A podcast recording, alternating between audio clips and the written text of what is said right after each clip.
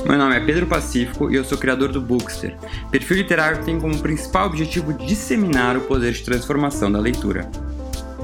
Neste podcast, eu recebo convidados plurais e com diferentes formações para compartilhar com a gente não só um pouco da sua relação com a leitura, mas também as suas próprias histórias. Histórias essas que muitas vezes deram livros ou poderiam dar.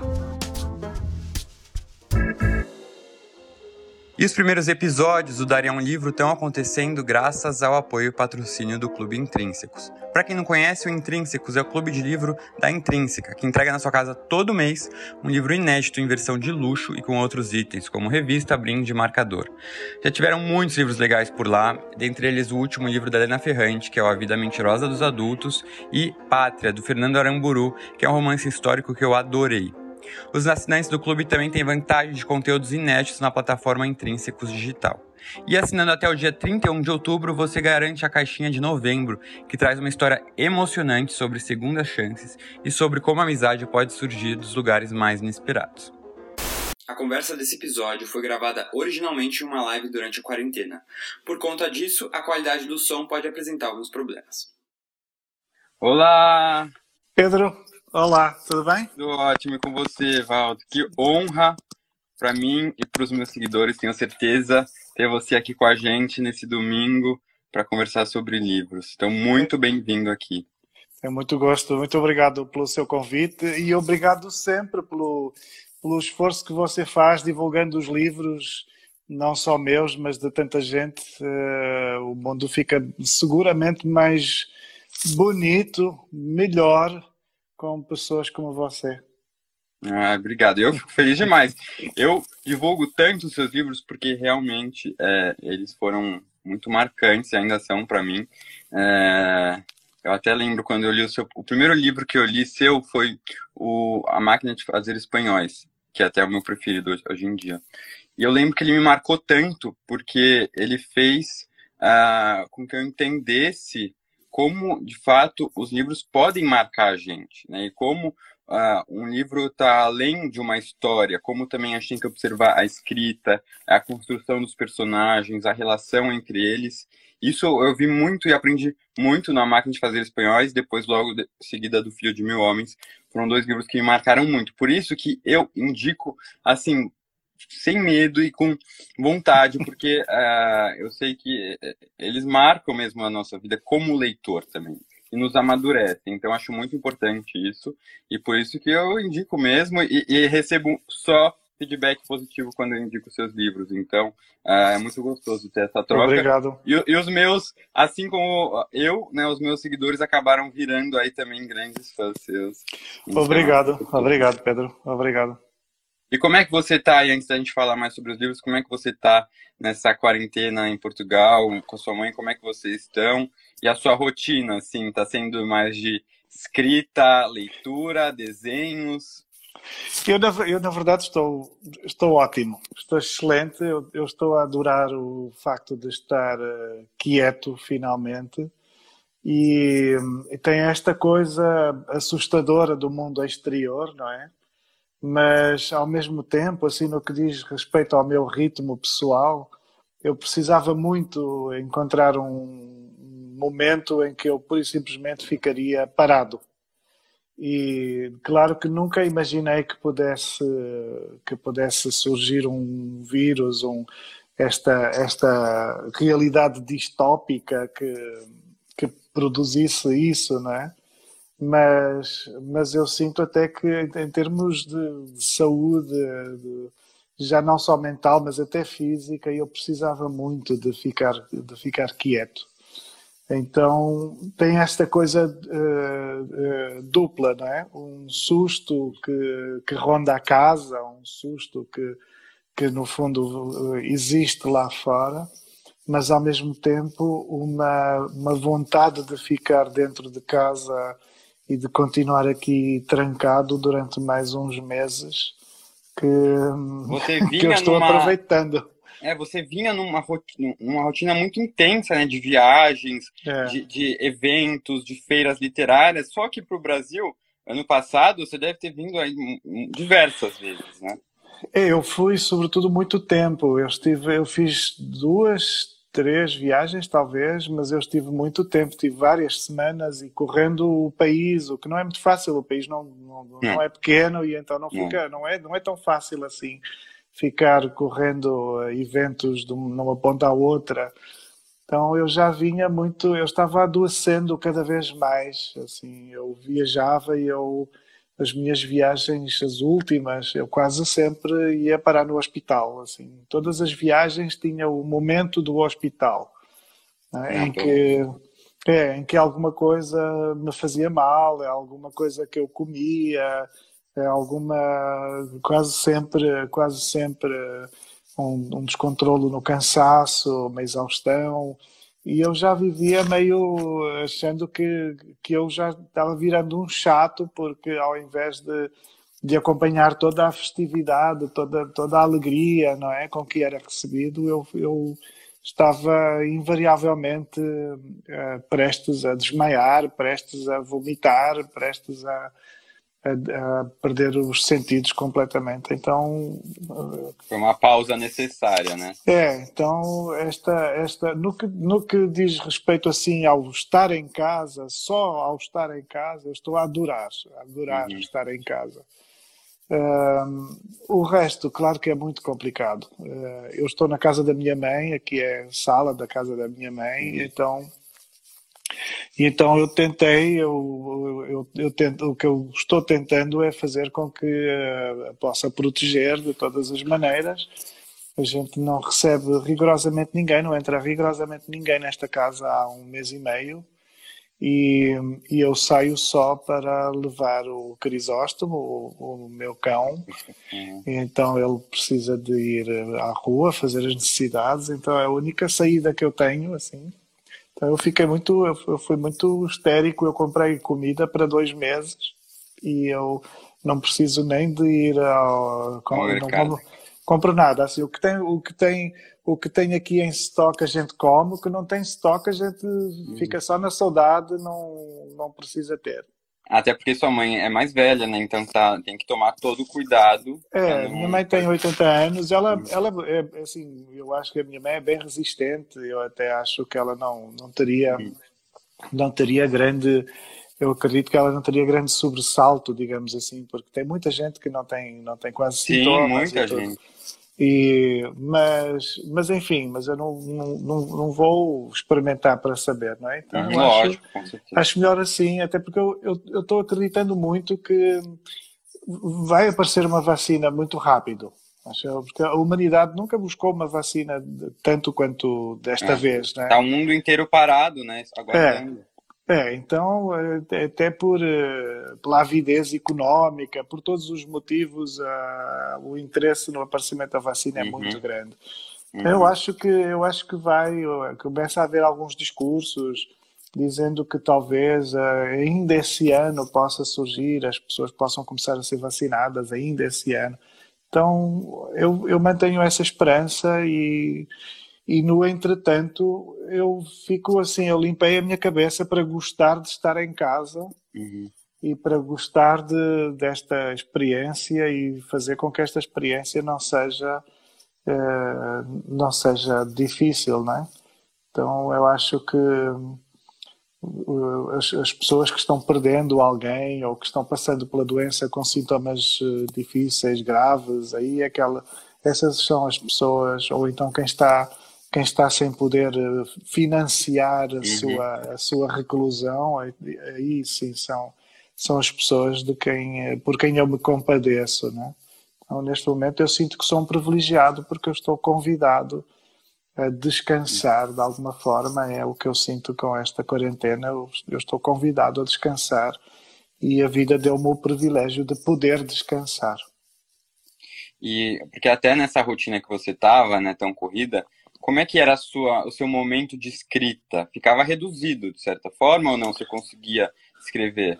Não, eu escrevia pequenas coisas. Eu ia escrevendo as minhas crónicas, as minhas colunas na, na, na imprensa e tudo isso, mas para trabalhar num, num, livro mais longo, num romance, eu preciso muito de desaparecer, eu preciso muito de ficar quieto muito tempo.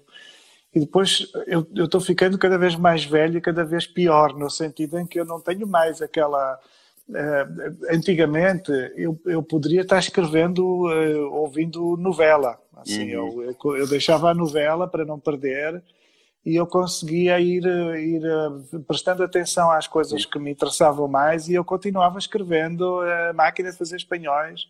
Nossa. Então as coisas aconteciam ao mesmo tempo porque a cabeça era tão ela estava tão descansada, ela uh, era tão era tão limpa ainda que não, não provocava assim grande efeito.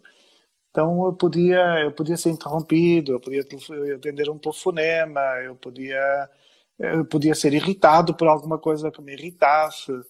E agora eu sinto que eu virei um, sei lá, uma delicadeza profunda qualquer coisa e eu tomo como um pretexto para não escrever mais. Né? Eu fico assim meio uh, cada vez mais desorientado.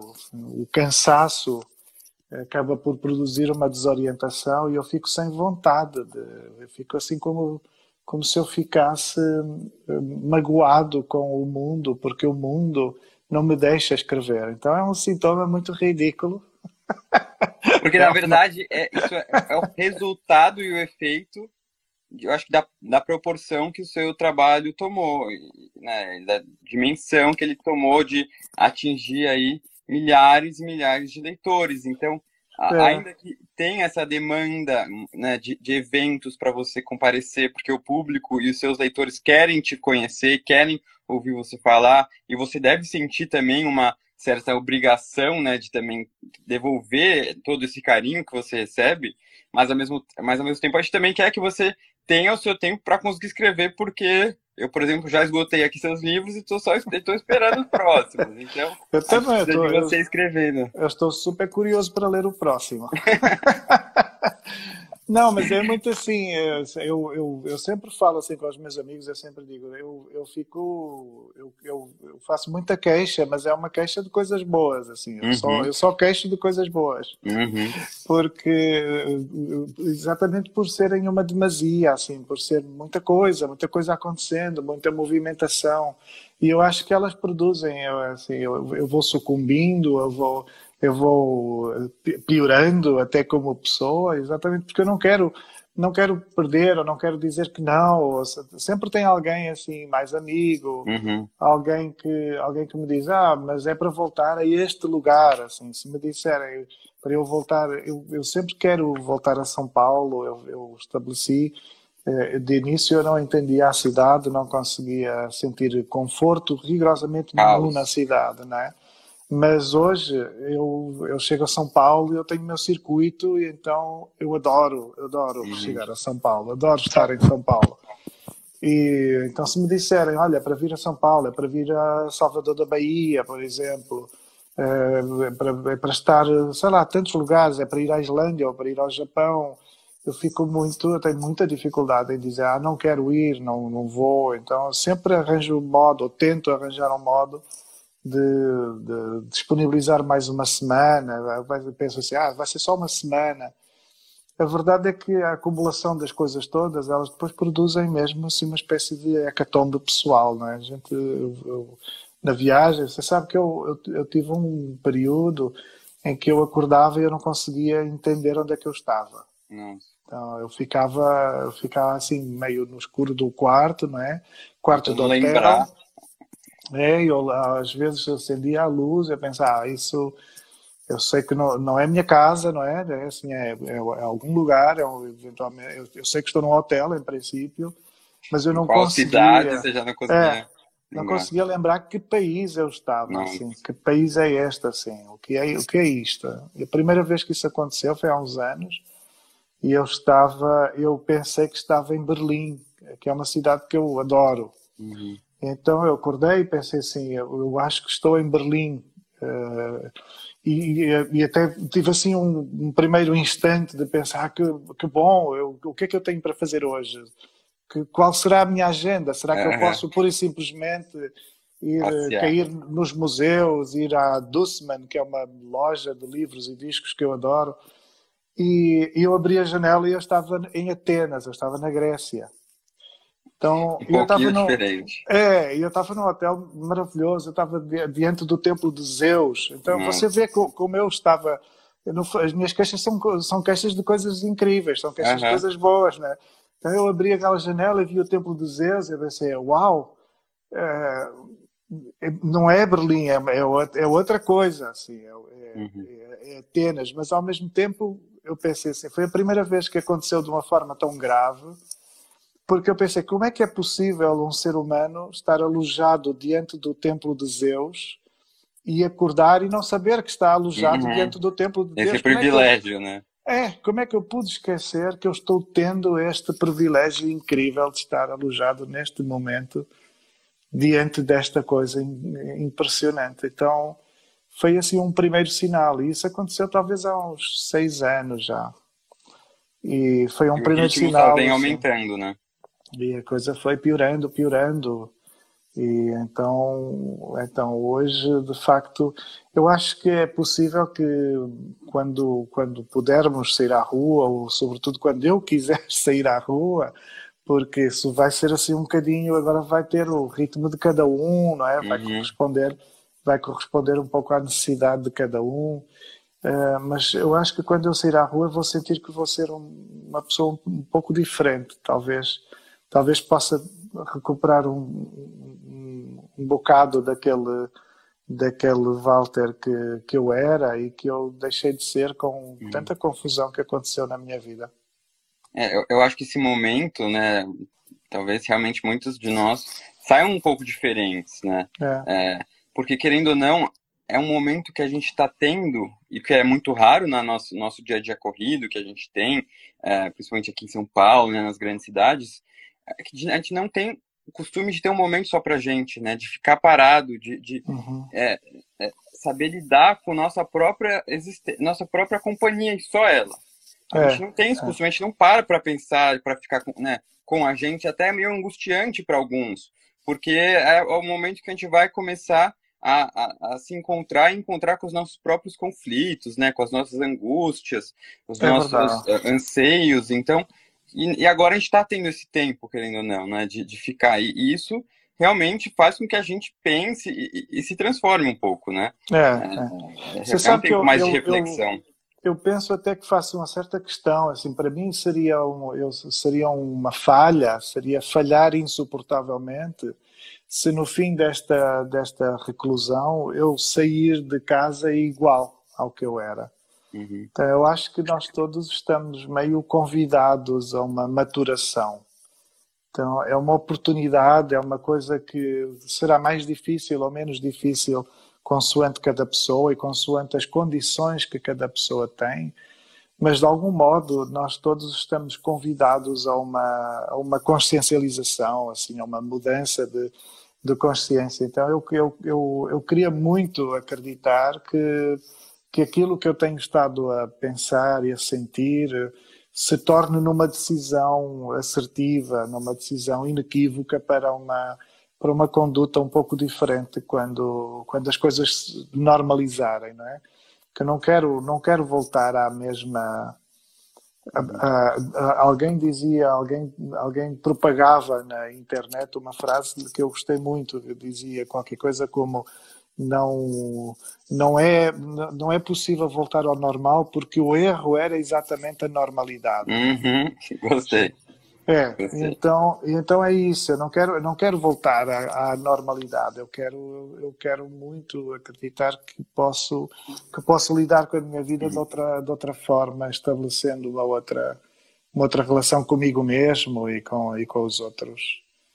E então, como é que está sendo uh, essa sua rotina aí na quarentena, né?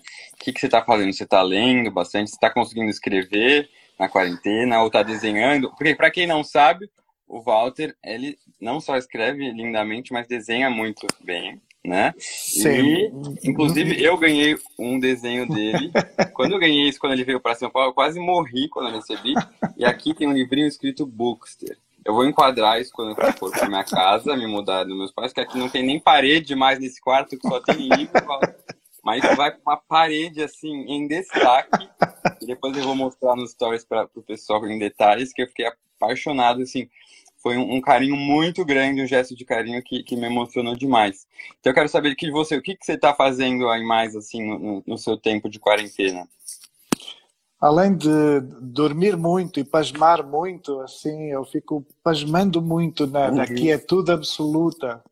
E, e, eu considero isso o trabalho, assim, eu preciso muito desse trabalho da, da observação do nada, não é? Ficar olhando o teto. Eu, eu deito na, na, na, minha cama de solteiro, eu fico só olhando o teto e tentando, e tentando limpar a cabeça para que um novo mundo possa inscrever-se no meu pensamento. Mas depois eu tenho, tenho sempre uns cadernos, assim, uma espécie de diários uh, em que eu anoto palavras, frases e no meio de desenhos e de coisas que eu tento, que eu tento eh, preservar de alguma forma. Eu, eu tenho lido uma, uma quantidade de coisas, uh, muito em torno de, de, de muitos poetas também, e, e quero muito. Eu, eu tomei uma, uma decisão assim. Eu, eu, eu, eu, eu estava terminando e estou terminando um romance novo mas, mas eu acho que este, este não é o ano para editar um romance. Porque eu venho escrevendo, estou terminando um romance passado no Brasil, no, no, no meio do século XIX, eh, eh, num encontro entre os povos negros e os povos eh, ditos indígenas mas eu não acho interessante este ano com o mundo virou monotemático, não é? O mundo só tem um tema. Então não é muito interessante, nem, nem, nem até pelo motivo de eu não poder viajar para o Brasil. Uhum. Não, não vai ter como ir ao Brasil este ano, não é? Então é muito, seria muito frustrante eu editar finalmente um livro sobre o Brasil e não poder e não poder uh, estar aí ou passar por aí. Então o que eu estou fazendo é, eu, eu acho que vou trocar, eu estou meio trocando o livro que eu iria editar no próximo ano, eu estou antecipando hum. para sair este ano. E, é um... você pode dizer o tema ou o segredo? Sim, não, é, assim, eu sou muito boca aberta. Então, é... Mas ó, já gostei de saber, eu já sabia também que você já tinha me falado, que o próximo romance vai ser ambientado no Brasil. Tinha gente já perguntando isso, tenho certeza que todo mundo vai ficar aí animado e ansioso, mas a gente é. espera e entende a situação. Mas e qual que seria esse outro romance? É, o livro que vai, o livro que vai sair este ano, é o que eu, que eu estou propondo para este ano, é, um, é uma espécie de é uma, é uma memória da minha infância. Eu, eu, a minha hum, infância foi muito foi muito peculiar, assim, eu tive uma infância muito eu, eu, sinto que até hoje eu estou tentando curar a minha infância, né? estou tentando sanar a minha infância, não porque ela tenha sido particularmente traumática, mas porque ela de algum modo comportou ou, ou, consumiu a parte mais mágica da vida e aquilo que mais de que mais de mais impressionante que me aconteceu aconteceu-me na infância. Então eu, eu venho há muitos anos, há oito, nove, dez anos, que eu venho escrevendo de uma forma fragmentária uhum. episódios da minha infância até à minha adolescência. Eu, eu tenho esses textos, estão escritos, por isso o livro praticamente já existe. Eh, eu só preciso tomar assim, umas decisões acerca de, da organização de algumas coisas, ou outras coisas que eu fico na dúvida se quero que as pessoas saibam, se quero. Ah, pode se, colocar. A gente gosta. Quanto eu, mais eu sei. Não, nem é assim. Eu acho que até o mais incrível vai, vai ficar no livro. Assim, o mais, o mais inacreditável uhum. é, é, é, exatamente o ponto fulcral do livro. É o mais inacreditável. Mas depois tem coisas assim, sobretudo que envolvem. Eu não, eu não quero que eh, eu não quero que eu não quero que nenhuma memória sirva para agredir ninguém ou uhum. para dedurar alguém, não é? Então eu quero contornar de pequenos, uhum. pequenos detalhes para que as pessoas as pessoas que que possam sentir algum tipo de eh, como dizer de, de, de tristeza lendo aquilo não, não não estejam minimamente afetadas. Então então, eu tenho estado a trabalhar nesses, nesses textos e tem sido, sabe que tem, tem sido um momento absolutamente perfeito, porque na esteira daquilo que eu vinha dizendo, deste momento ser um momento de profunda meditação, em que eu quero acreditar que quando eu sair à rua vou sair diferente, é muito especial uh, estar escrevendo e trabalhando exatamente com um pensamento tão fundador quanto o pensamento da nossa acerca da nossa infância, não é? Tem que ver com todas as todas as fundações, toda a aprendizagem uh, inicial. Então é como eu é como eu estar propondo quase um não digo um renascimento, mas um regresso a uma a uma pessoa que que eu fui e, e que eu não gostaria de, de, de, esquecer ou não gostaria uhum. de perder.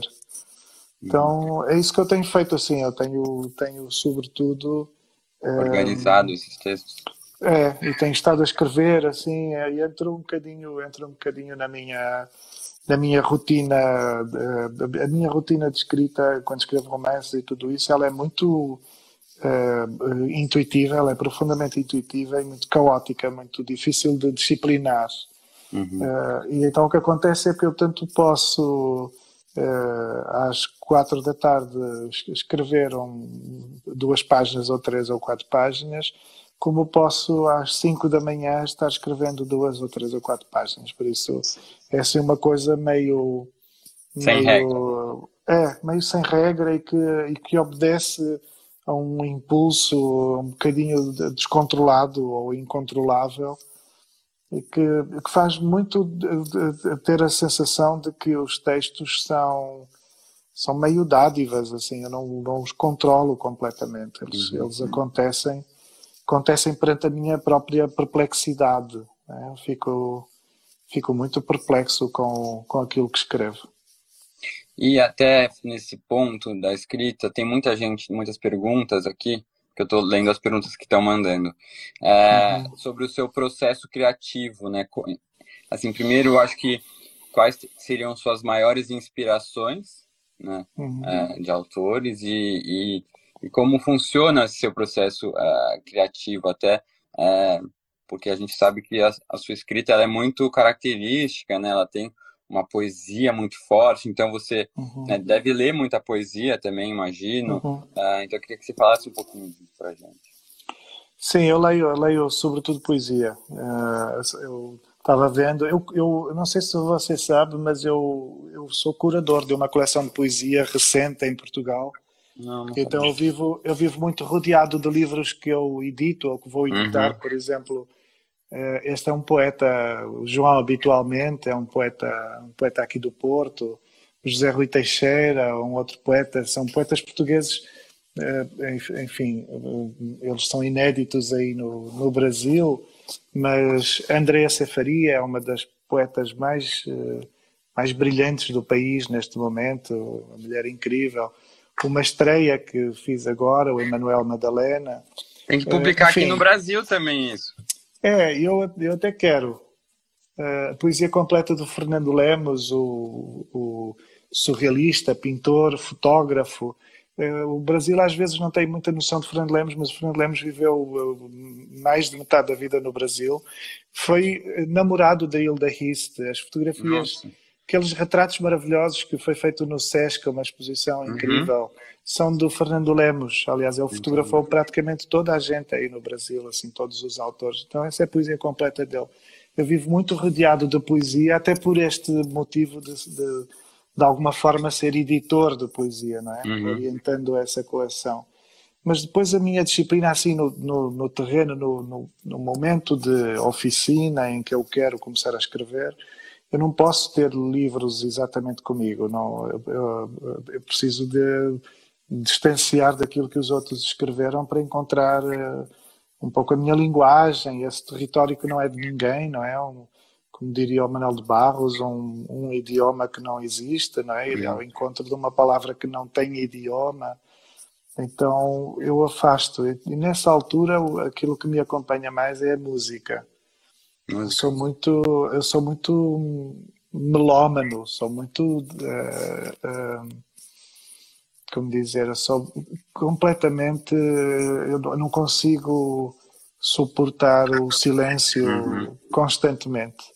preciso de adornar o silêncio, preciso que o mundo seja meio artificial. Não é? não, a natureza, para mim, ela não tem deslumbre bastante. Eu preciso do artifício. E a música é isso, é um artifício. Ela não é natural, não foi feita a arte, não foi feita pela natureza, não foi inventada pela natureza. É uma coisa do homem, é uma coisa da humanidade. E, e eu mergulho na, no som.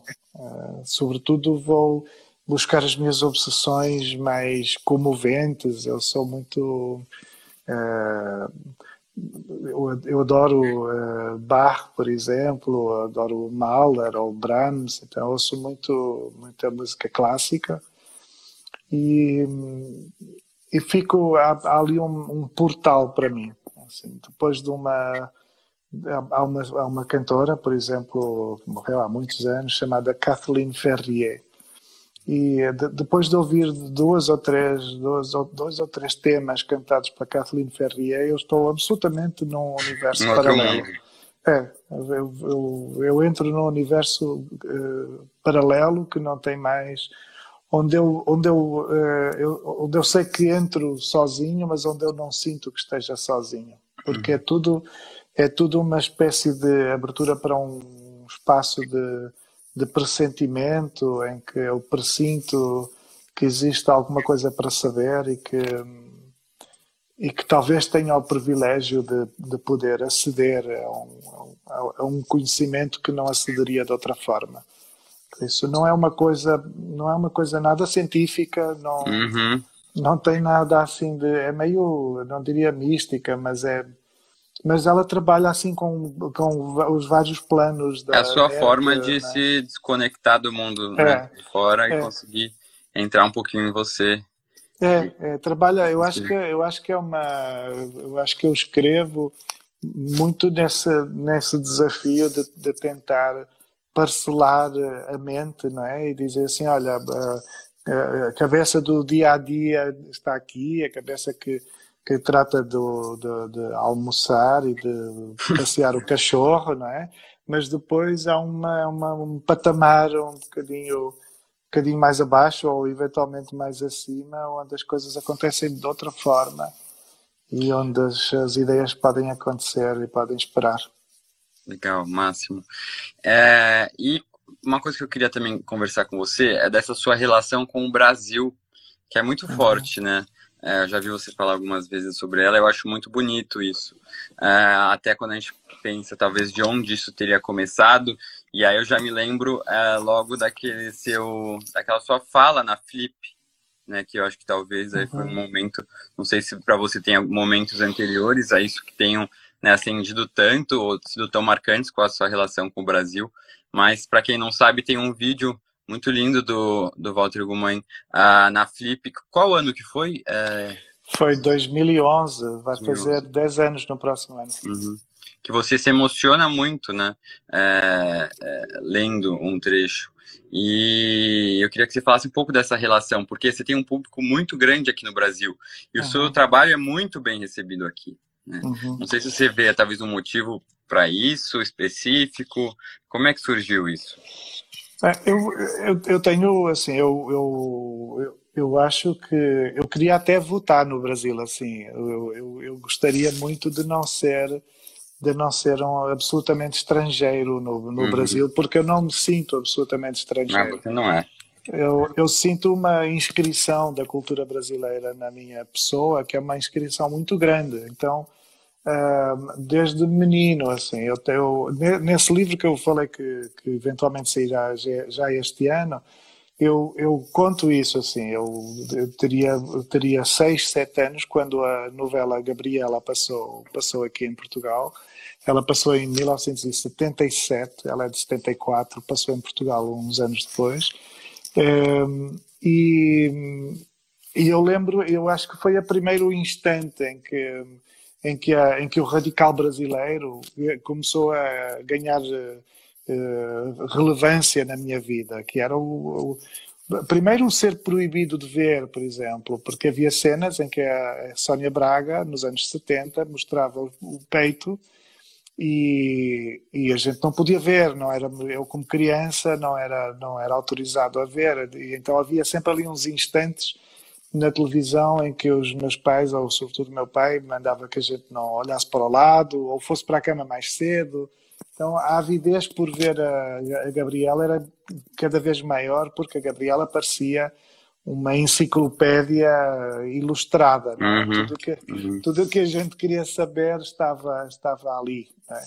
Uh, e, e, e, isso fez, eu não sei se, essa, se o deslumbre da Sónia Braga, o deslumbre do Jorge Amado, da música brasileira, eh, foi tão imediatamente claro que para mim eu, eu nunca mais consegui ficar distante. Ou seja, uh, o universo das novelas, mas depois o universo da literatura e da música foi-me foi -me tão apelativo que eu não consegui crescer sem estar assim, eu, eu, concretamente vivendo em Portugal, mas uh, havia uma atmosfera brasileira na qual eu me inscrevia espiritualmente, culturalmente, era uma atmosfera que eu instalava em meu redor como se fosse uma segunda realidade. Então, quando eu, quando eu pude viajar, quando eu tive finalmente condições para comprar uma viagem, eu estava com 28 anos e eu comprei uma viagem para o Brasil. Foi assim a minha primeira, uhum. foi o meu primeiro avião em que eu pensei eu quero, eu quero, o país que eu mais quero ver no mundo é o Brasil. E então eu fui ao Brasil, estive um mês no Brasil nessa altura. E, e eu fiquei alojado num lugar, eh, num lugar muito humilde, nos arredores de Niterói. E eu regressei com a impressão de ter, eh, de ter tido uma outra infância, assim. Foi assim, é como se eu tivesse subitamente eh, ali uma, uma, uma esquizofrenia, uma duplicidade bizarra porque a saudade que eu tinha do, do Brasil era a mesma saudade que eu poderia ter de quando era menino e, e, e brincava com os, os, meus amigos de uma forma aventurosa e ingênua e feliz. E então eu comecei, sempre que possível, eu, comecei, eu, eu voltei ao Brasil. Eu fui voltando sempre, sempre. Eram as minhas férias, assim, todo, todo o tempo que eu conseguia e todo o dinheiro que eu conseguiria que eu conseguia guardar, eu guardava para poder, eh, para poder regressar ao Rio de Janeiro, nessa altura, sobretudo ao Rio de Janeiro. E hum, quando eu chego à Felipe, eu chego depois de os meus livros terem sido recusados por todas as editoras do país. Assim, uhum. eu, tinha, eu, já tinha ganho o Prémio Saramago há, um, há, uns anos. Eu ganhei o Prémio Saramago em 2007. Com remorso. Com o remorso de Baltasar Serapião. Exatamente. E de, desde 2007 ou 2006, mas sobretudo 2007, com o prémio, até 2010, as editoras todas recusavam os meus livros. Achavam que eu que seria muito complexo, muito literário, muito exigente, e que não teria público e, e eu, eu, vendia muitos livros em Portugal uhum. ou seja eu tinha muito público em Portugal e aqui em Portugal houve muita gente também que achava que eu venderia sempre pouco por ter um estilo exigente por não ser uma literatura mais fácil de todas a verdade é que eu vendia sempre eu vendia livros o suficiente uhum. para não ser para não ser um fracasso não é? e, e subitamente a editora 34 e a Kozak Naif, eh, ao mesmo tempo, aceitaram cada uma editar um livro meu. Então, nessa altura, em 2011, quando eu vou à Flip, eu já frequentava o Brasil há uns 12 anos. Entendi. E eu tinha feito assim, eu tinha investido todas as minhas férias e todo o dinheiro que eu tinha podido ganhar eu tinha investido em conhecer o Brasil, em estar no Brasil. Então, por isso essa comoção, né? por isso a comoção na Flip, uh, essa oportunidade de finalmente estar no Brasil como um autor publicado. Uh, e até digo mais, eu, eu uh, a Flip foi muito retumbante, imediatamente no dia seguinte eu estava nos jornais e aparecia na televisão e tudo isso. Uh, os livros começaram a vender muito e eu recebi dezenas, dezenas de convites para festivais, encontros, crónicas, colunas, em jornais, em tudo e mais alguma coisa. E eu recusei tudo durante um ano. E eu recusei sempre dizendo a mesma coisa. Eu pedia que, eh, como as pessoas estavam a, descobrir a, minha pessoa e a descobrir os meus livros, era muito importante para mim que as pessoas quisessem que eu voltasse depois de lerem os livros para que não fosse uma coisa assenta apenas numa comoção, como se fosse um, um acontecimento da era da internet em que uhum. alguém fica em que viraliza fica, é viraliza assim fica famoso sem motivo nenhum não é? Sem razão nenhuma e depois e depois some também. e depois some. Então eu fui dizendo assim muita gente achou que eu estava cometendo um erro muito grave por eh, ter recusado eh, alguns eh, convites das, das melhores das melhores organizações, dos melhores eventos, mas para mim era um imperativo de consciência. Eu queria, eu queria que algum, se algum tipo de relação houvesse de ser estabelecida, que fosse assente num, num conhecimento efetivo de, de quem eu era uh, e não por causa de um aspecto uhum. mais ou menos folclórico, não é? Para não ser uma coisa folclórica. E então foi muito importante para mim quando um ano depois eu voltei para um evento, para, um, para uma apresentação. Um, eu, eu ia muito até meio assustado, né? assim, eu ia muito sem saber assim o que que como seria a reação das pessoas? É agora agora deixa eu olhar na cara das pessoas agora que leram né? Que leram alguma coisa deixa eu olhar. E tem sido sempre muito incrível. Eu eu, eu quando chego ao Brasil, todas as vezes que, que, eu, que o avião pousa, assim, tem um, um calor no ar, assim, uhum. uma, há um cheiro específico, assim, uma umidade, uma coisa da terra, e eu fico, assim, nos primeiros instantes eu fico sempre muito comovido. A sensação de regressar a um lugar que é que, que, é, que, é, uma, que é um radical meu, é um lugar que, que é uma raiz minha, então e que é muito diferente de Portugal, mas eu sinto que preciso dessa dessa É um diferença. pouco sua casa também, assim. É, eu preciso dessa diferença, assim. Eu preciso, eu, eu, eu, eu gosto muito de eu até fico tentando fazer dieta, mas eu gosto muito de saber que vai ter pão de queijo, assim. Não, não preciso de comer, mas eu, eu gosto de saber que está ali, não é? Que tem água de coco, que e, e, gosto até de algum atrapalhado das coisas que no início, nas primeiras vezes em que eu viajei, eu, uh, elas eu ficava meio desorientado, às vezes meio Você já assustado. se acostumou. Eu gosto assim, eu gosto de chegar assim numa coisa onde eu vou ter pegar uma uma condução e, e, te, e, tem uma confusão básica, assim. A gente, sempre tem, sempre o tem. O povo meio brigando e alguém perguntando: ah, você racha comigo? Você, eu posso ir com você? Eu posso... E aquela coisa, assim, meio. E no final dá um, dá um jeito, né? Dá um jeito, dá um jeito para mim, dá um jeito para você, não sei o que, assim, ah, tudo bem, vai, é, vamos mesmo isso, né? No, no jeito um pouco assim, já não, já não fico tão angustiado, já não fico tão desorientado, então acho, acho graça a algumas coisas, porque eu acho que são sinais de, de pura sobrevivência, assim, de necessidade de, de, de, de sobreviver num país esmagadoramente grande, uhum. cidades esmagadoramente grandes, né? Então, eu gosto muito, gosto muito. E quando você fala que o Brasil está inscrito aí na sua carne, que é muito bonito você falar isso, mas hoje em dia ele está literalmente, de certa forma, né? Inscrito quando você fez eu tava lá na Filha Araxá quando você fez a tatuagem. É. Com, ó, lembra que você mostrou no meio do palco a sua tatuagem? Foi. E, e aí, surpresa uma surpresa Inácio, é. pro Inácio Loyola que você tatuou uma, uma palavra que ele tinha escrito, né? Com a caligrafia dele. E ao mesmo tempo, é, tem muitos leitores que tatuam frases suas. É, né, no, é verdade. Tem muitos muito, muito, muito doidos, muito doidos. É fazer uma tatuagem é uma coisa horrenda. É horrenda. Não, mas eu acho que é um pouco. É uma, muito. Assim como você sente que o Brasil está inscrito em você, eu acho que você é tão recebido aqui, você é tão. Também, né, a gente te sente como brasileiro que uh, as pessoas sentem essa vontade de inscrever na própria pele uh, um pouquinho uhum. da sua obra, né, que, que impacta e, e, acho que toca tantas pessoas.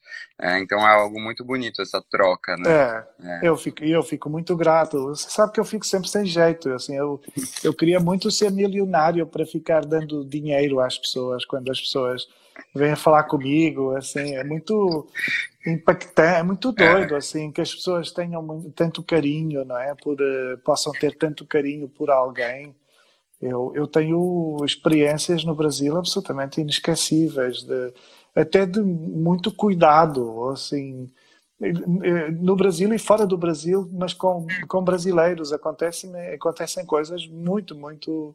Você sabe que uma vez aqui aqui no Porto eu fui fazer uma apresentação e e alguém veio insistir que imediatamente depois daquela apresentação eu deveria ir uh, correndo para os, um estúdio da televisão para entrar em direto no noticiário. E eu fiquei meio resistindo porque eu estava dizendo, eu estou com fome, eu não lanchei, isto vai, vai ser um pouco longo e se eu precisar de ir na televisão, eu só vou sair da televisão às 11 da noite. E eu vou ficar, eu vou cair de fome. E, e, eu pensei assim, olha, eu não, eu não posso comprometer, mas uh, talvez seja melhor não contar com isso. Mas foi uma coisa tão insistente que acabei por dizer que sim, que eu seguiria. E você acredita que veio da, na, na, na, fila de autógrafos, veio uma moça brasileira chamada Cris Vitória. E a Cris, você acredita que a Cris decidiu pedir o autógrafo e, e, e, e decidiu oferecer-me o seu sanduíche favorito. Mas uma coisa assim absolutamente espontânea. Ninguém sabia que eu ia, não ia jantar, não, ninguém sabia nada. Mas ela, ela pensou assim, Walter, esse é o meu sanduíche favorito, eu adoro isso, eu adorava, adoraria que você experimentasse.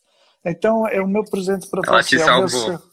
é, e eu disse assim, é, é, muito doido. Como é que é possível, neste instante em que eu estava uhum. já cheio de fome, ia sentir um, meio uma tontura e pensando, eu não vou sobreviver a isso, eu não vou conseguir chegar na televisão. Uh, como é que aquela alma brasileira desceu ali e, e é que nunca quem é que quem é que tem a ideia de oferecer um sanduíche a um escritor uhum, numa uhum. fila de autógrafos? a gente existe... fala que o brasileiro é um povo a ser estudado. Brasileiro é muito normal, um povo a ser estudado, né?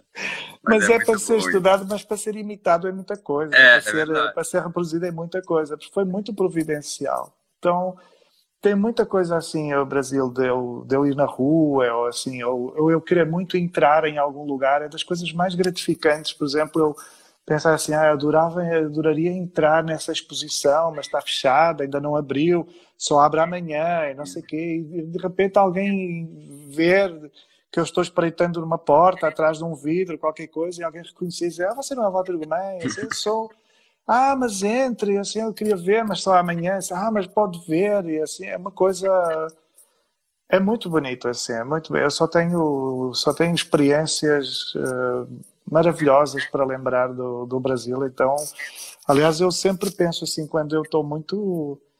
Quando eu preciso de, de, de, me sentir eh, bem, eu penso assim: ah, é, é o momento perfeito para eu viajar para o Brasil e ficar bebendo água de coco e, e vendo exposição. É, ir, vendo, ir ver a OSESP e. É, é, é, muito, é muito bom mesmo, é muito bom que isso possa você falou já né, do Jorge Amado, mas uh, que outros, eu não sei se tem outros que são mais, ou que uh, autores brasileiros que você goste muito, assim, né? Quem seriam seus autores favoritos do Brasil? Muitos. Eu estou tentando, eu vou, assim, vou dizer, o primeiro nome que eu vou dizer é porque é puramente interesseira, porque eu quero que ela permita que eu vá visitá-la e ela não permitiu ainda. Eu quero muito ir conhecer a Adélia Prado eu adoro a Adélia Prado e eu estou há anos fazendo assim pressão. Eu já pedi, eu já incluí no meu cachê assim. É, em troca de uma de em um troca com a Adélia. Exatamente, assim, eu só preciso de olhar na cara dela. Eu, eu disse assim, eu até já disse ao Afonso Borges, eu disse assim, Afonso, se ela quiser, nem falo. Não entro em casa, ela só tem de abrir a porta, eu olho para ela, fico cinco segundos olhando e eu e tá suficiente. Já é suficiente, eu não preciso nem que ela diga nada, ela não tem que dizer nada, ela pode nem gostar de mim. mas eu só quero olhar na cara dela. Assim, eu já, já fiz disso cachê, mas não, não tem como, ela não, não aceitou. Então, a Adélia Prada é uma das autoras, uma das minhas heroínas. Assim, o Manuel Barros foi um poeta que eu, que eu li muito. O Guimarães Rosa, obviamente, o Machado de Assis, a Clarice é, uhum. é, incontornável para toda, para toda a gente, né? e, cada vez mais no mundo inteiro. A Clarice é um charme uh, mundial. Né?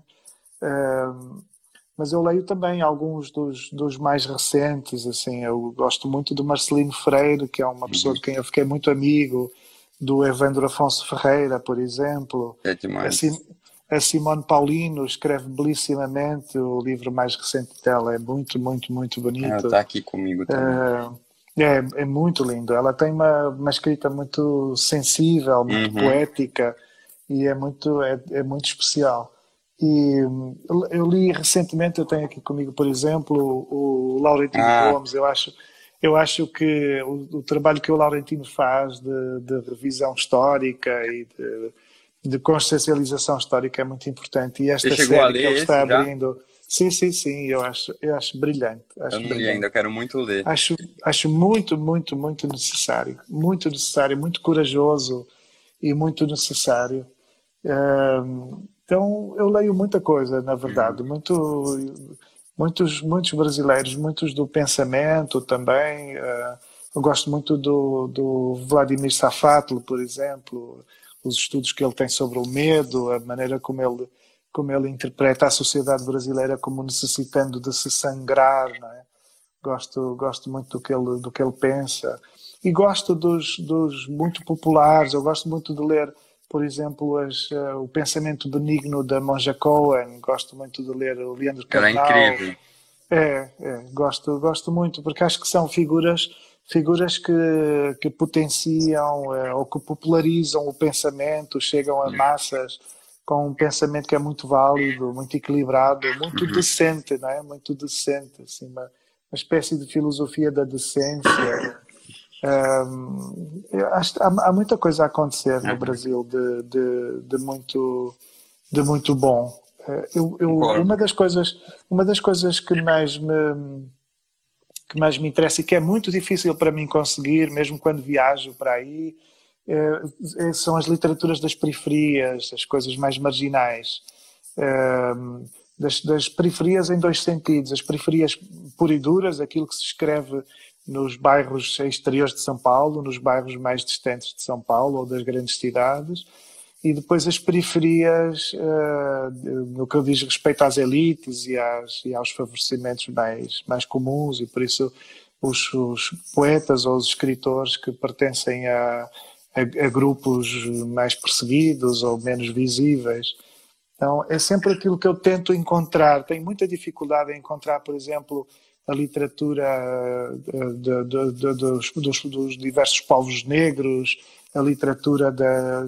Há, há, muita coisa a acontecer na, na, na comunidade LGBT, por exemplo, um, e eu tenho muita. É muito difícil encontrar. Quando eu vou nas, na, quando alguém fala de uma livraria que vai ter, que vai ter, tem sempre uma, uma coisa ou outra, nunca tem. Nunca tem aquilo que eu vejo até uhum. às vezes no Instagram, que tem muito mais. Né? Coisas como sim, a Natasha sim. Félix, por exemplo.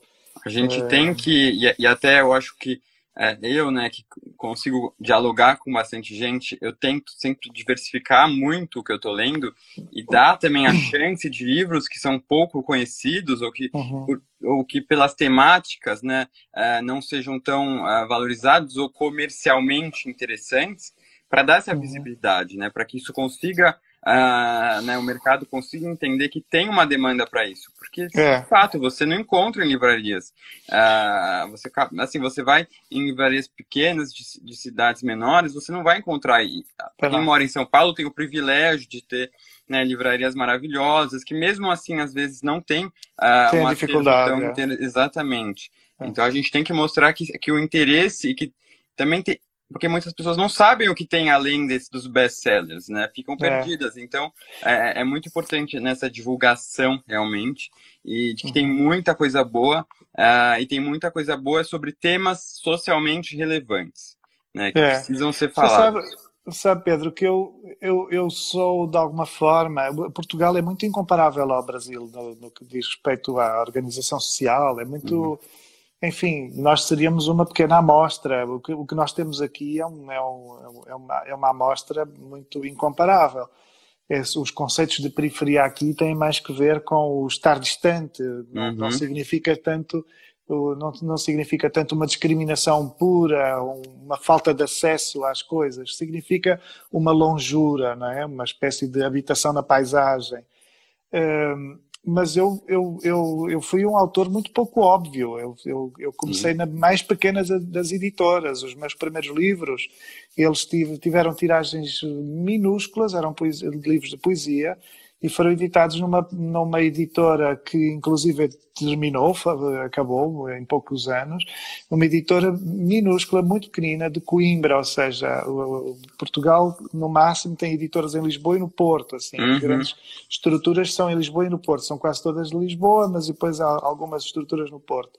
Mas uma editora em Coimbra é uma coisa assim um bocadinho já bizarra, não é? Uma coisa já que não é um bocadinho já excluída por natureza e uma editora minúscula de poesia feita por uma mulher sozinha, uma mulher ainda por cima, uma mulher maravilhosa que, que era uma operária fabril e que decidiu um dia uh, despedir-se para começar a editar livros de poesia, mesmo que não tivesse dinheiro para o fazer. Uh, enfim, eu, eu, venho desse mundo da, do impossível, praticamente. Uhum. É mais do que mais do que o mundo do improvável, é, é praticamente o mundo do impossível. E é verdade que muita gente, muitos colegas que estrearam nessa editora, muitos foram se perdendo, deixaram de escrever, outros foram passando para outras editoras e eh, poucos, é verdade. E dentre todos eu, eu serei aquele que tem mais visibilidade, que hoje poderá ter muito mais visibilidade, né? Mas nunca foi uma coisa garantida, nunca ninguém uhum. disse assim, olha, vamos escolher esse, esse careca e vamos fazer com que ele seja um autor conhecido, não é? Vamos fazer com que ele venda livros. Isso nunca, nunca ninguém prometeu, nunca ninguém disse que faria, que conseguiria. Uh, e muito pelo contrário, muita gente dizia assim, eu tinha críticas excelentes aos meus livros, mas era a expectativa era sempre esse cara vai ser sempre marginal, vai ser sempre uhum aquele indivíduo do submundo que ninguém vai, nunca, nunca não vai, não é possível ser popular porque o estilo dele é muito disfórico, é muito é muito espesso e, e, e, e depois tem muito, muita coisa muito atrapalhada que não que talvez não seja límpida para um leitor mais rápido, não é? Mas Hoje, quando eu procuro livros, uh, eu tenho muita ansiedade em relação a esse, a esse mundo dos, dos improváveis e dos uhum. impossíveis. Né? É, é, onde eu normalmente encontro. É, é claro que eh, há, há, coisas excelentes em, todos, em todas sim, as plataformas, sim. Em, toda, em, todas as, em todos os focos né, de, de, visibilidade. Mas, mas eu tenho muita ansiedade por esses que, não, que ninguém vê. Né? Ou que muito, muito pouca gente vê. Uhum. Então, que porque bom, eu, eu, eu, eu, sinto que, que, foi, que o meu percurso foi exatamente assim. E veja, eu continuo a viver em Vila do Conde, isso eu não vivo nem no uhum. Porto, eu vivo. Devo ser o único escritor português que vende o que eu vendo uhum. e que não está nem no Porto, ou seja, vendendo o que eu vendo só existe em Lisboa. Uhum. E por isso eu estou a 400 km de Lisboa. Você continua porque... não sendo óbvio, né? E eu continuo no, na, na, cidade, na verdade, na pequena cidade onde cresci desde os 10 anos. Por isso, continuo rodeado da minha família e dos meus amigos, que são substancialmente as pessoas comuns que foram sempre uh, os meus amigos. E por isso, há, há qualquer coisa, no meu caso, que que não faz muito sentido, que não tem muito, não, não tem muito sentido. De maneira que eu acho que acredito muito nesses, nesses autores que não sejam, que não sejam preparados para fazer sucesso, mas que por algum motivo eh, acabam conquistando o seu espaço. Walter, eu não tenho assim como te agradecer. Vai dar uma hora agora de live e aí vai acabar, a gente não consegue mais falar. Então, mas foi Pedro, muito obrigado. Um, um muito papo obrigado. delicioso, de verdade. que tenho certeza que os seguidores né, ficaram muito felizes, que tem um carinho muito grande por você. E muito venha obrigado. sempre ao Brasil, que a gente está aqui te esperando. Irei, irei. Irei levar outro desenho para você. por seja, favor, para eu ter colocar dois na minha, na, na minha parede. Eu prometo tentar fazer melhor, porque esse é muito, muito falho. Não, mas eu amei, né? Não. Eu amei de paixão mesmo, mesmo. Muito obrigado. Obrigado, com o nosso carinho. É, e é isso, continue fazendo esse seu trabalho maravilhoso. Obrigado. E muita coragem aí para todos no Brasil e para todos aqui em Portugal com esta pandemia horrível. Muita coragem, muita paciência. Sim, muita precisamos, sorte. precisamos. É isso. Tchau, tchau. Obrigado. Um bom final de domingo aí que já está tarde para você. Obrigado, obrigado, igualmente. Obrigado.